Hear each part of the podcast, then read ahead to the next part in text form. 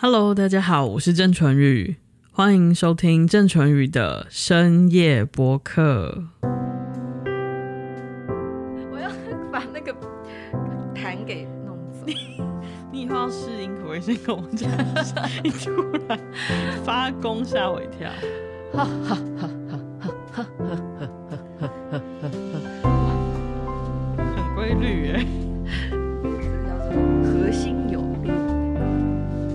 Hello，大家晚安。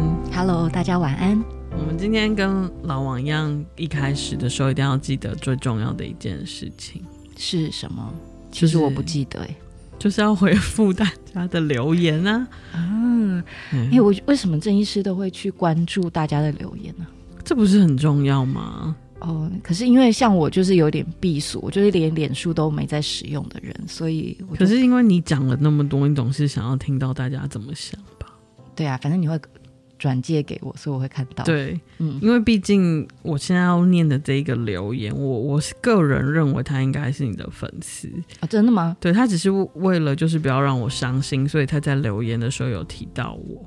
这样就是啊、呃，我们现在念的都是那个 Apple Podcast 上面嗯的留言，嗯、因为。好像只有这一个平台是真的可以留言的，否则就是可能要到我的脸书，就是那一个、嗯、那一集的下面留言，不然的话，其实就是好像只有在 Apple 上面才能留言。那有一个听众，他就是叫易华，然后他就说，就是深夜播客真的很棒，这样。然后他说，好喜欢医生跟老王的声音，好希望可以多出一点音频，听着音频睡觉真的很放松。心灵上是舒服的，哇！然后，然后我就很开心，想说哇，他真的很喜欢我们两个的声音，嗯。然后，但是后来我又看到他在脸书的留言，就是其实是好喜欢老王的声音，然后我就想说，郑医师，你现在是在记恨吗？没有，我在吃醋。哦，我觉得你很很能够吃醋，这样也能够比哦。好，不过就是很谢谢他啦。对呀，啊，因为。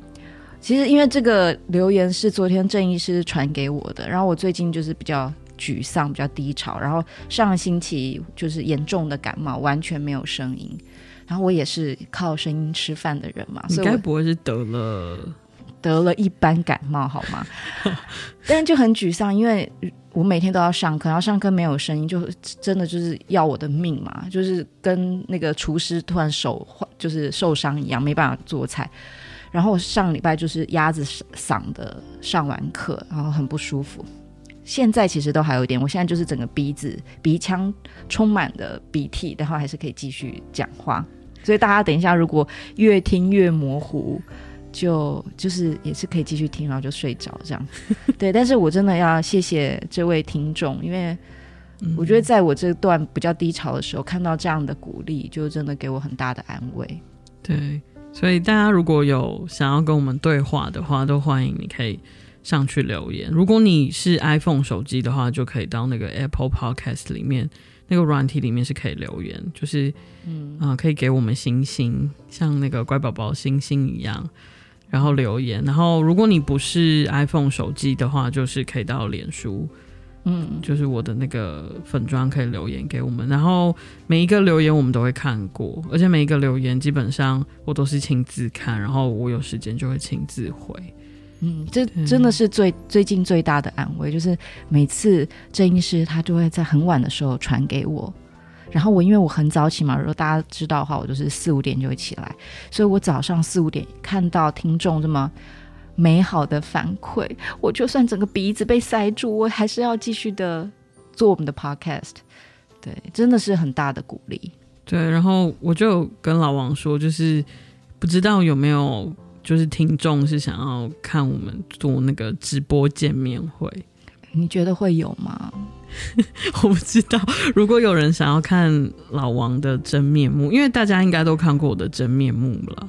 然后我也都直播过。嘛，之前那如果有人想要看我跟老王一起直播的话，麻烦你们留言一下让我知道，因为如果没有这样的话，老王都没有动力，不管我怎么三催四请，他都没有动心，所以还是你要找一个特别来宾？什么特别来宾？你就是特别来宾啊，还要特别来宾？就玄彬啊，你最好玄彬嘞。好啦，我不要再闹了。而且我现在已经整个鼻腔都是鼻涕，已经开始都听不到我自己说什么话了。所以我们可以现在就开始了。今天的主题是什么呢？对啊，就是因为。我们就是最近都很需要安慰嘛，嗯，然后我们就在想说，哎，还是我们就是可以来聊聊安慰这个主题。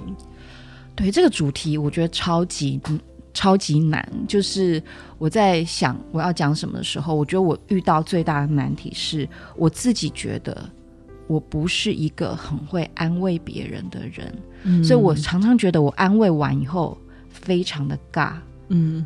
就是整个僵在那里，就是我觉得我是尴尬的尬，对，非常的尬，就就大家就会卡在那里，然后我就会觉得我做的非常的不，就是不合时宜。可是我就常常觉得，有的人他就是很会安慰别人啊、呃，所以所以其实严格的说，我们聊这集并不是代表我们是安慰专家，应该是我们也很需要讨论一下。我觉得我会聊这一集，是因为第一我很需要安慰，第二我很不会安慰别人，所以我们对我们要一起求得一个共识跟心得，到底怎么样的安慰可能是好一点，然后有什么安慰可能是最好不要这样做的。我们可以先来讲一下自己的经验啊，春玉，你有没有遇过什么安慰？你是很想打他的，就觉得你你现在是在干嘛？我比较没有很喜欢的一种安慰，就是他会跟我比惨的那种安慰。就他就是说，我们要示范一下吗？你要不要讲一个，然后我来示范一下？如果有一个假设啦，如果有一个人生病了，这样，嗯，然后我最不喜欢那种安慰的方法就是，哎呦，我跟你说，我那个时候也病得超级惨的，我那时候怎样怎样怎样什么，哎，你这个还好啦，就这种安慰，这这是安慰吗？我这是挑衅。哎，可是有很多的人，他的安慰就是比惨啊，就是他会跟你讲说啊，其实我比你更惨，所以你这个真的没有什么，你就。你就不要再难过了，嗯。然后我真的有的时候听到这种安慰，就会觉得说啊，很 还是很谢谢你跟我讲你有多惨了，但是真的没有被安慰到啊。嗯，而且就是很多那种比惨的，他其实安慰的时候，他其实在沉浸在自己的经验里面，他也没有管你的事情啊。所以你还、哦、你你你一方面你还要安慰他，你安慰他，这样我觉得好惨。我觉得还有另外一种安慰，其实也是很。让你感到绝望的安慰，就是大家失恋的时候，不知道你的亲朋好友会不会试着想要安慰你。嗯，然后这时候我们就会听到一个万年的安慰法。嗯，比方说你是呃，就是刚跟你的男朋友分手，然后你觉得你要死了，因为就是天崩地裂嘛。那我们就有一个万年的安慰句子，嗯，叫什么？下一个男人会更好。对，或者是。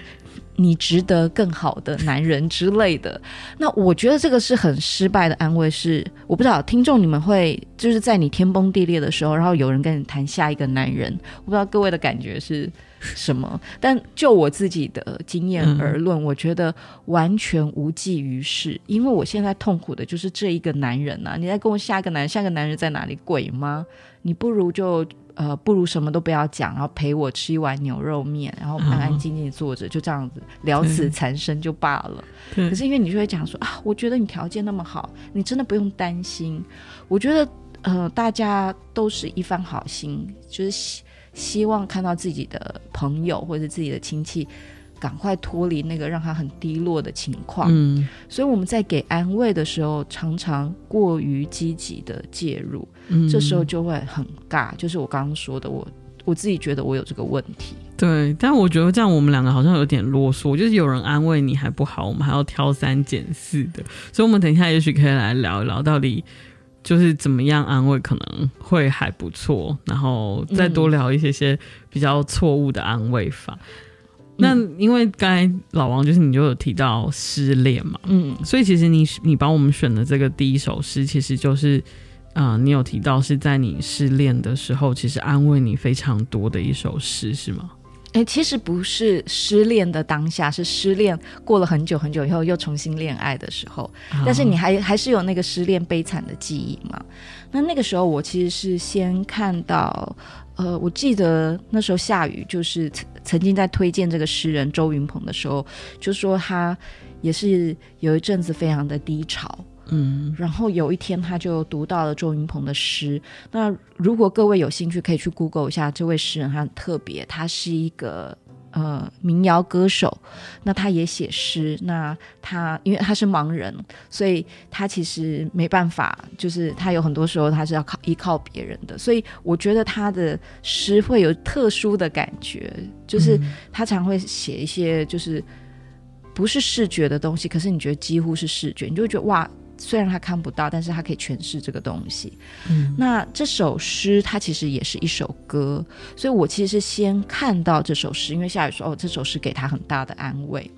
那那个时候我就去中山堂听周云鹏的演唱，妈，我真的是这辈子第一次哭到，就听别人唱歌，哭到我自己本人五官模糊，嗯，就是真的是我。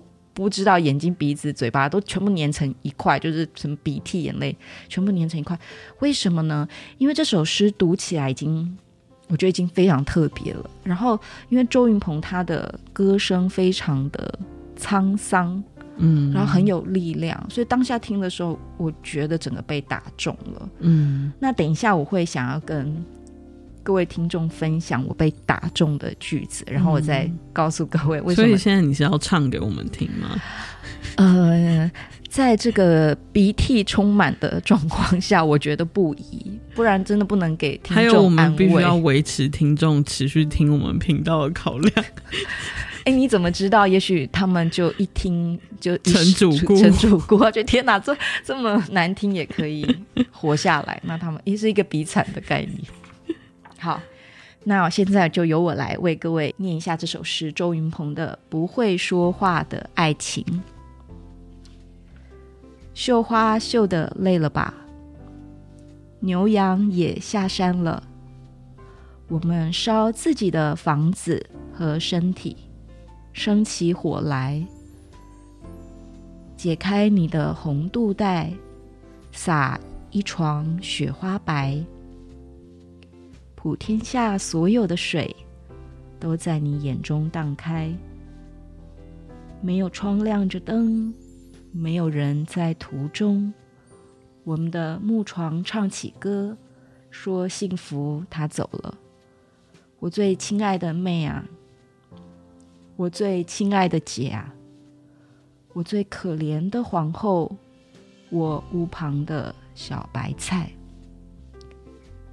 日子快到头了，果子也熟透了，我们最后一次收割对方，从此仇深似海。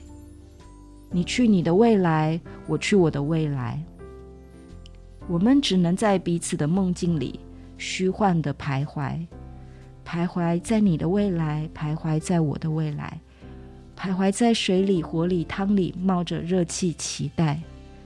期待更美的人到来，期待更好的人到来，期待我们的灵魂附体，重新回来，重新回来，重新回来。这个对于失去爱情的人，应该都会很有感触，对不对？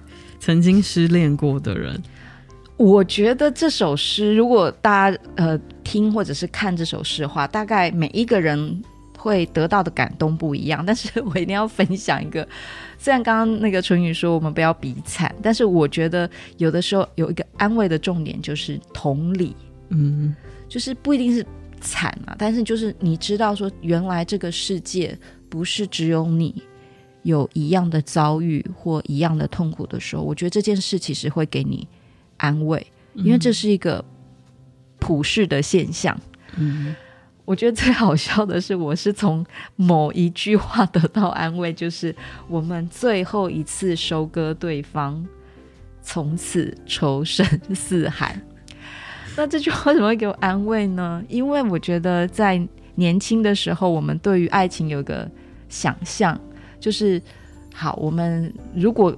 最完美爱情就是一生一世嘛。那如果不能一生一世的话，最好的爱情是好聚好散。嗯，可是这各位啊，相亲啊，我不知道你们有什么好聚好散的爱情，我是没有了。就是就是，我会觉得啊，我怎么这么的无能？小鼻子小眼睛，嗯、为什么不能大爱一点？到最后就连分手的时候也是仇深似海。对，就是，但是这个东西我没办法说出来，我没有办法承认我就是一个这么小鼻子小眼睛的人，我就是恨你。但是我看，当我看到这首诗的时候，我就说哦。其实原来大家都仇深似海啊，那太好了。即便是仇深似海也没有关系，因为他给我们一个期待啦，就是是你以为你这辈子只只能跟这一个人灵魂附体，其实是错了，因为你会后来发现，哎，其实你也跟那一个人灵魂附体，你也跟这个人灵魂附体，哇，其实你有好多的灵魂附体。所以第一，我觉得他给我一个共感。嗯，而且这共感不是正向的，他让我的负向情绪找到了共感，让我知道我可以嗯自在的，或者是比较诚实的去面对我的负面情绪。我觉得这个比激发我的正向情绪，给我带来更多的安慰。嗯，所以当下我在听周云鹏在唱这一段的时候，我真的是，因为我刚刚用的是五官模糊嘛，对，我就是哭到五官模糊，我真的是哭到。声嘶力竭，然后旁边那些就是听众就觉得我疯了嘛？怎么会有人在那边一直哭？听个演唱会在那边一直哭？所以我自己在看这首诗的时候，我也能够理解说夏雨为什么他说他读了周云鹏的诗也得到很大的安慰，因为我真的觉得他就是给了我们一个用很美的文字告诉我们，其实。感情可能不一定是爱情，就是很多的人际关系。他啊，这时候我要讲一个刚刚那个郑医师教我的国文，虽然我是中文老师，但我的中文真的很差。他刚刚就说：“哎，你要说的就是兰因絮果吧？”然后我就想说：“虾米虾米什么兰什么英什么续什么果，没有个字知道的。”然后他就默默的写了这四个字给我，然后我就啊大惊，觉得。那个郑医师的中文比我好很多，就是兰英，就是像兰花一样的原因，原因跟开始，开始，然后絮就是像柳絮一样的结果，其实就是在讲爱情，就是美好的开始，可是就会花开，但是也会花落，对，但是我们不太能够接受花落的那个部分。嗯，所以那个部分我们常常会把它诠释为非常不好的。可是当你把它诠释为非常不好的时候，你你大受打击，就你不能接受说一段感情最后是以分离，或者以吵架，或者是以仇深似海作结。嗯，所以其实很多人反而因为这样子是勉强撑在那里的。其实我们会看到很多的痛苦也是源自于此，嗯、就是。嗯、呃，他会觉得这样子的结果是很难看的，他心里反而过不去，嗯、所以他就会表面维持一个非常尴尬的恐怖平衡。嗯，就是其实海面上是非常的平静无波，但是海面下是波涛汹涌，那可能会使每一个人在活着的时候，每一天更加的艰辛。所以有的时候其实是我们没有办法接受那个负面的。嗯，结果，所以我可以想象，就是当你看到这首诗，你会感觉到，其实很多人是跟你一样的，嗯、然后其实那没有错，那也没有不好，那就是一个必然可能会发生的自然现象。嗯，所以你就获得了疗愈，对不对？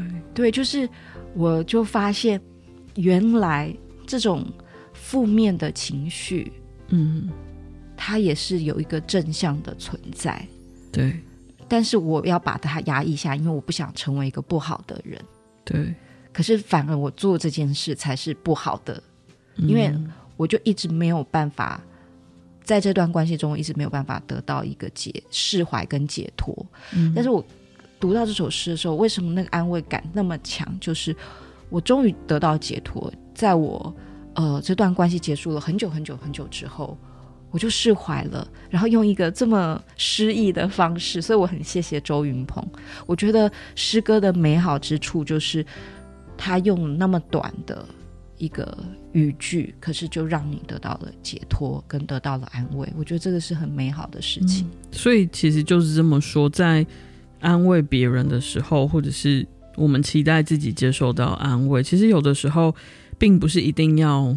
灌进去很多正向的东西，或者是坚要坚强起来的这样子的东西，反而有的时候是那个负面的释放，嗯，跟你陪伴他经历那个负面的低潮的那个过程，往往其实是很疗愈跟安慰的。对，因为春雨说这件事，就让我想起，因为我最近也是很低潮嘛。哎，我到底要讲几次？现在所有听众都知道我很低潮，因为我谁不低潮？谁不低潮？谁不低潮？往少年，谁不低潮？往中年。好，就我最近很低潮的时候，然后我先生是一个超级，就是跟我完全相反的人。就是如果我是一个那么不会安慰别人的人，那他就是一个那么会安慰别人的人。然后我就跟他说。唉，我我现在这么低潮，我应该要，就是我现在在想办法让我就是坚强一点。然后他就有点莫名，他说：“你为什么要想办法让你坚强？你现在这个情况不就是应该去感受到你现在的这么难过的情绪吗？”嗯嗯。然后他讲了这句话，我觉得哇，第一他是一个很诚实的人，然后我就从他的这种很诚实的角度得到了一种安慰。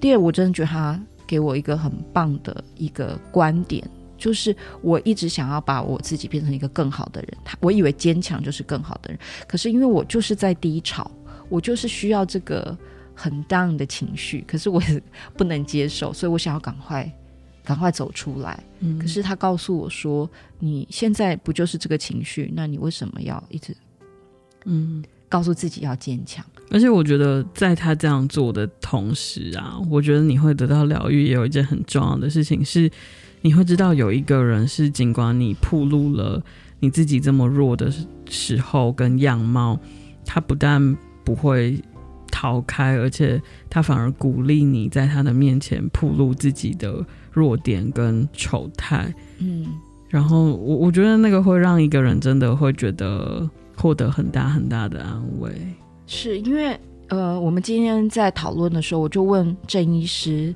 就是我自己人生的一个很大的难题，是我我是我周遭会有一些比较忧郁的朋友、亲人什么的，我发现我真的没办法，我总是踩到雷。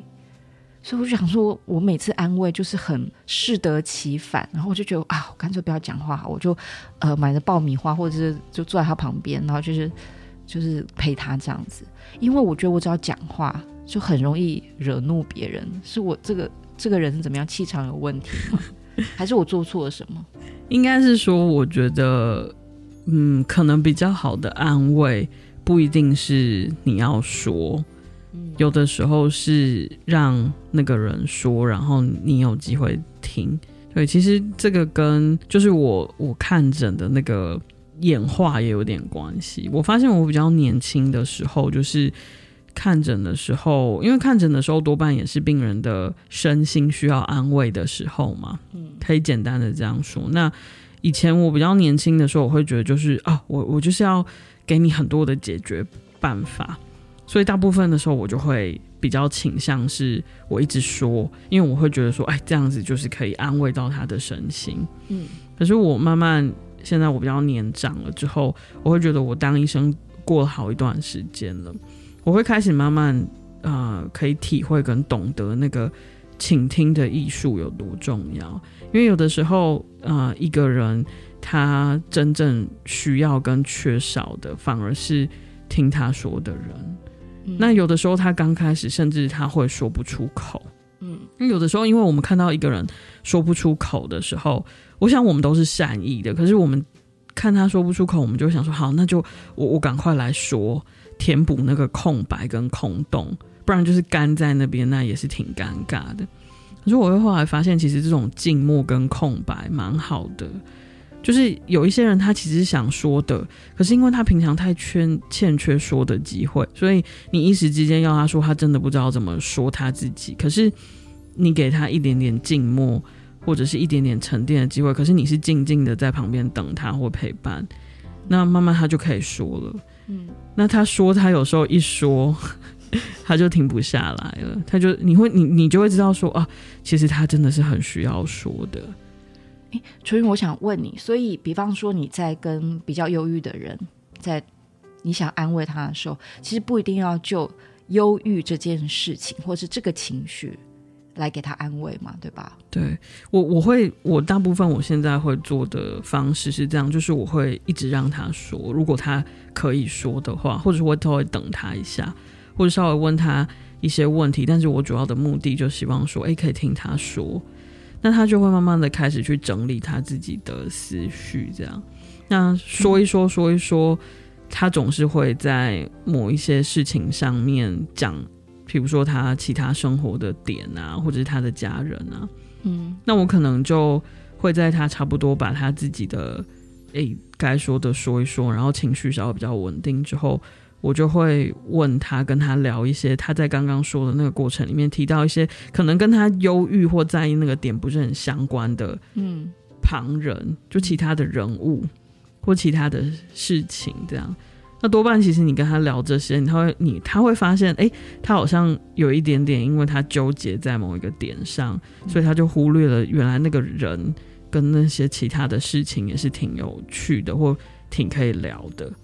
那就跟他聊聊别的事情。这样，我自己觉得安给安慰其实是很就是比较难的原因，就是因为每一个人他的性格不太一样。那我会想到，就是在语用学上，我们在讲人需要两种面子，就是呃，一个两两个语用学家就是说，我们人都需要面子嘛。礼貌原则里面就是人需要面子，可是有的人他需要 positive face，就是正向面子；有的人需要的是 negative face，就是负向的面子。可是我们。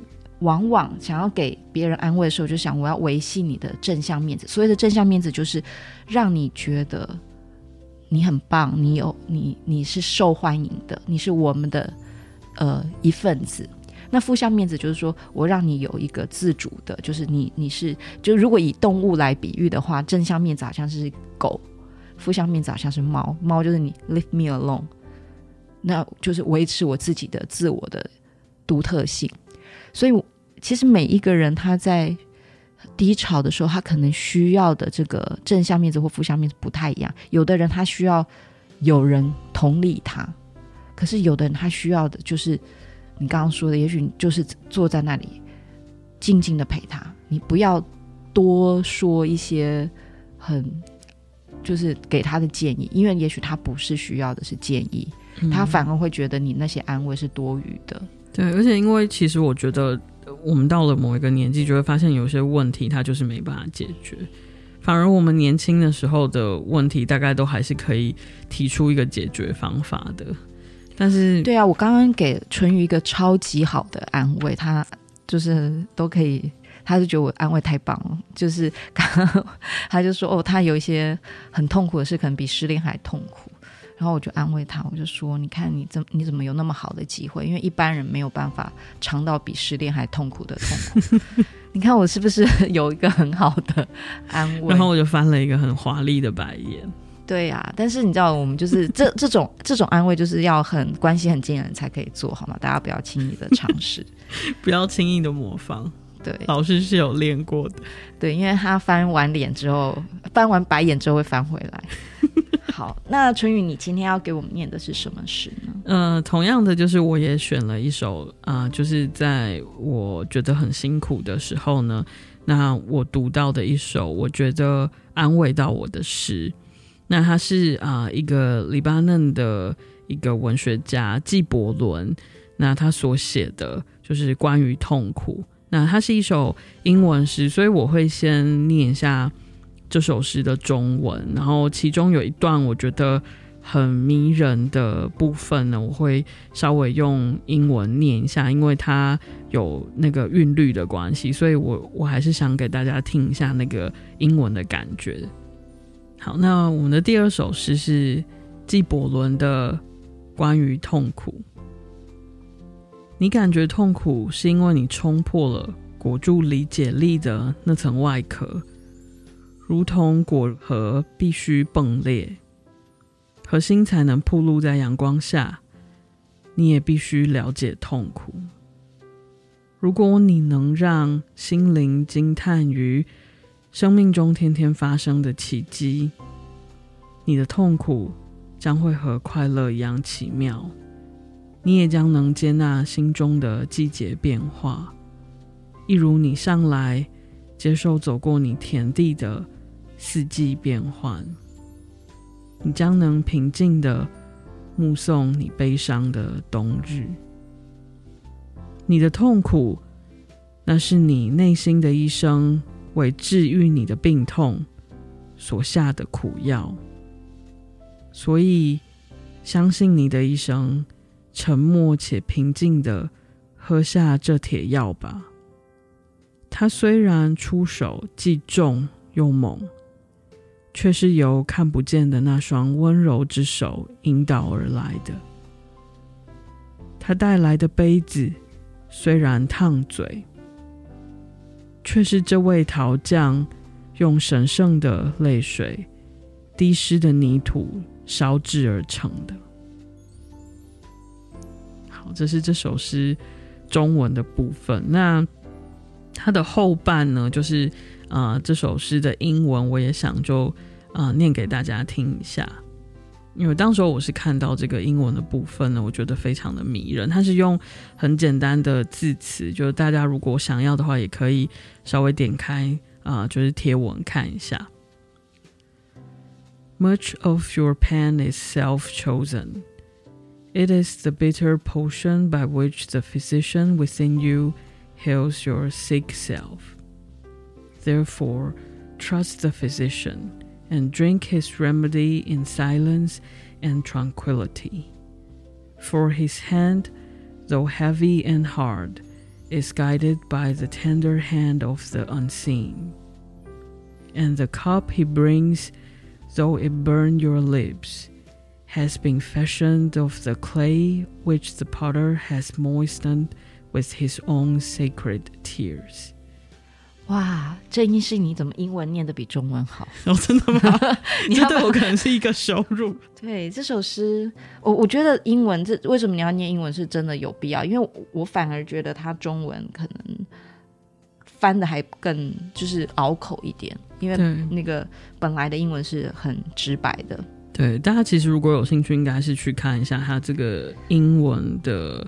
呃，原文的部分，我觉得是是他真正迷人的地方。那我觉得这首诗啊、当时候我看到，那我非常感动，跟觉得被安慰到。当然，就是说我我非常喜欢他，就是最后面他写，就是说这个呃出手既重又猛，但是其实他背后是有一个温柔的手在引导的。嗯，就是说虽然这个苦痛。在当下那个急性期，就是我们受到那个苦痛的时候，它是这么的猛烈跟难以承受。嗯、呃，我会我会感觉我们现在滴的这些眼泪，嗯呃，幻化出来的东西，将来可能都是变成很神圣，而且可以给赋予我们力量跟意义的东西。也许我现在没有办法感觉得到，我现在不知道这些东西到底对我而言有什么意义。我觉得我真的很。我不知道大家，我想都是这样子。我们真的很难在我们苦痛的当下去说服我们自己，这些 这些东西，这些情绪会过去。对，这些这些这些该死的人，这些该死的事情，这些该死的经历，跟这些没由来就发生在我们身上的这些惨事，到底有什么意义？我觉得很难的。对，但是嗯，透过这些诗歌，我觉得。你会稍微给自己一点力量，或者是赋予你现在所经历的一些事情一点意义。你会知道，也许那个将来，嗯，我会看见这件事情对我，也许会留下什么样的印记。这样，对，春玉刚刚说的，就是他在分享纪伯伦的痛苦的时候，我就就回想起我们做这个 podcast，我们做诗歌良药的初衷，就是我我自己真的觉得在。读诗的时候，那个虽然诗是那么的短，然后他的言语可能不是那么的精确，可是，一方面他有非常精确的打到我们的心，然后他是真的可以给我们带来力量和安慰的。所以我自己在想说，嗯，如果我们跟听众说，我知道你现在很痛苦，不要痛苦了，不要痛苦了，不要痛苦了，我振作起来，对。这世界上是很美好的，呃，明天就是新的一天。我我好像是好思家嘛，对，我们明天又是新的一天。当然我们也可以用这种方式啦。但我觉得这种方式，你知道，这是市面上太多的励志书，太多的鼓舞人的正向心理学，我觉得大概不差我们要做这件事。但是我自己觉得，诗歌就是一个很奇妙的一个，你可以说表艺术表现方式，其实就跟绘画跟音乐一样，就是人可以在那边找到共感。嗯，所以现在我就想要谈一下，我们刚刚都是在讲说给别人安慰。可是随着年纪越长，你有时候会觉得啊，算了啦，就是还要叫朋友来给你安慰，就是算。而且其实等半天也等不到人，所以现在我自己觉得到了我们现在中年，就是很能够自我安慰啊，是吧？对，然后我真的觉得比较年轻的时候，比较不成熟的时候，是真的很难，就是啊、你你真的目光就会集中在那件事情上面。但是现在我就会比较能有自制力的告诉我，还是要如常的去过生活跟做其他的事情。那我真的就蛮容易在做别的事情的时候分心。那嗯，有的时候你真的做了一些其他的事情。然后跟不同的人说了一些话，就是不不不关那一件很惨的事情的话，那再回头来，你就会突然好像有感觉那件事情没那么重，这样。但是那个当然，那个痛苦跟悲伤不是那么瞬间可以消失的嘛。有的时候有些事情是啊、非常深沉的，时间也是非常慢性的。但是啊、至少在这个过程里面，你跳脱再回来的时候，你你可能就不会真的一直。沉下去，这样。对，我们好像好几集都讲到这个概念，就是 detach，就是我们在陷入在一个情绪或低潮的时候，我们往往就是一直看前面那个东西，然后你这时候你会觉得，哦，我希望得到安慰，就是可以解决我现在这个低潮。可是这时候，如果你如果你有人可以安慰你，然后给你一个新的，就像我刚刚说的，呃，不同的一个角度的观点，也许你就豁然开朗。可是我觉得现在常常是根本没有人可以给你这个安慰的时候，我觉得纯语的办法很好，就是你还是呃在你的常轨上生活，对，你还是做你本来做的事情。可是，在做这些事情的时候，你刚刚我觉得分心不是很精准哎、欸，嗯，其实。你可以说是分心，可是我觉得也可以是专心。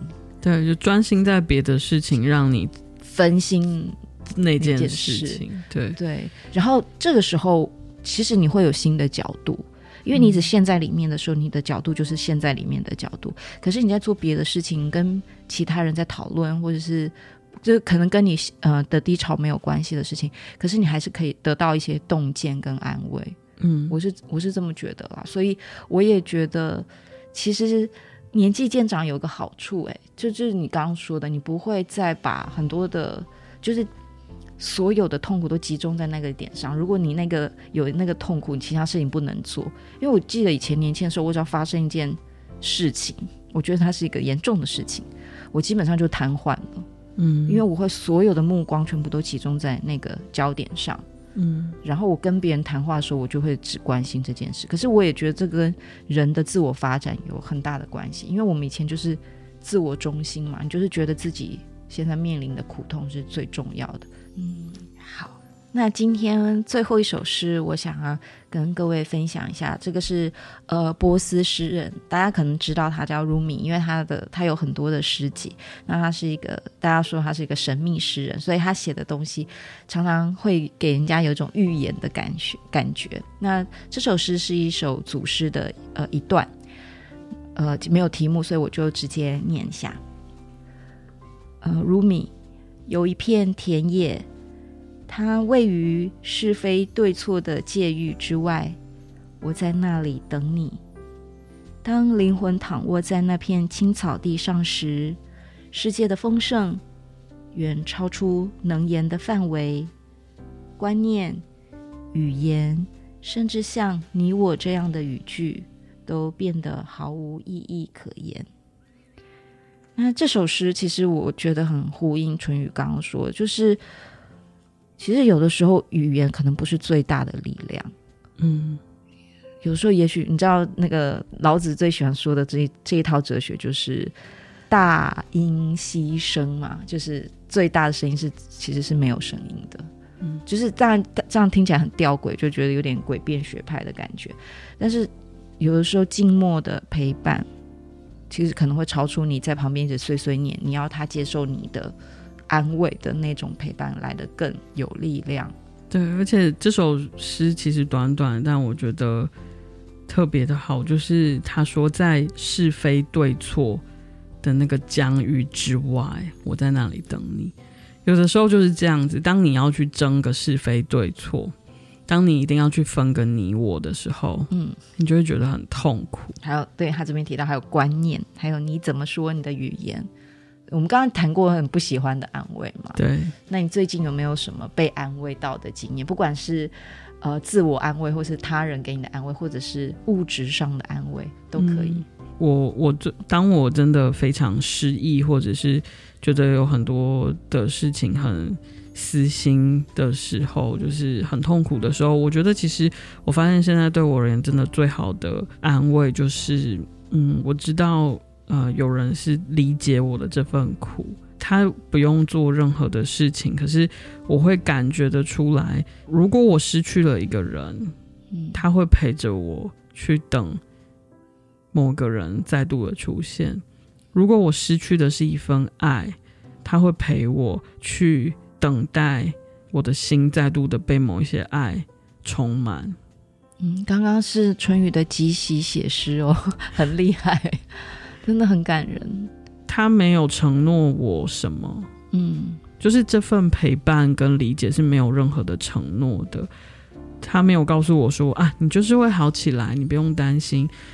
不会啦，他不会再这样子了，或者是，嗯啊，你会一定会遇到一个更好的，嗯，没有这种承诺，可是他仅仅只是让我知道说，我会陪着你去等，我会陪着你去找，嗯，找不找得到并没有关系，那不是重点，这样，嗯，其实我觉得这对我来说真的是很大的安慰，因为你知道，就是我们现在走到现在，你就知道有一些事情就不见得是会有的。失去的某一份东西，它就不见得是会再找得回来的。所以有的时候你听到那种不切实际的承诺的时候，或者是鼓励的时候，其实我们的心往往是还是很冷的，还是很寒的。反而你会知道有一个人，他是会让你知道说啊，不管找不找得到，反正我们就是一起这样子过，嗯，是吧？那种感觉真的会。就让你知道说啊，那也没有关系了，反正就是这样子。嗯，就是那个 Rumi 的，我在那里等你，对吧？就是不管怎么样，有一个人他能够同理你。对对，各位听众，你有这样的一个经验吗？我会很期待大家跟我们分享，就是你曾经在什么、从什么地方，或从从什么人身上，用什么方式。得到了很有力量的安慰，嗯，那也希望我们的 podcast 能够给你安慰，或者是如果不能给你安慰，也可以给你好眠，是吧？至少要有一点力量。好啦，就祝大家今天都有很棒的一个夜晚，Good night，晚安。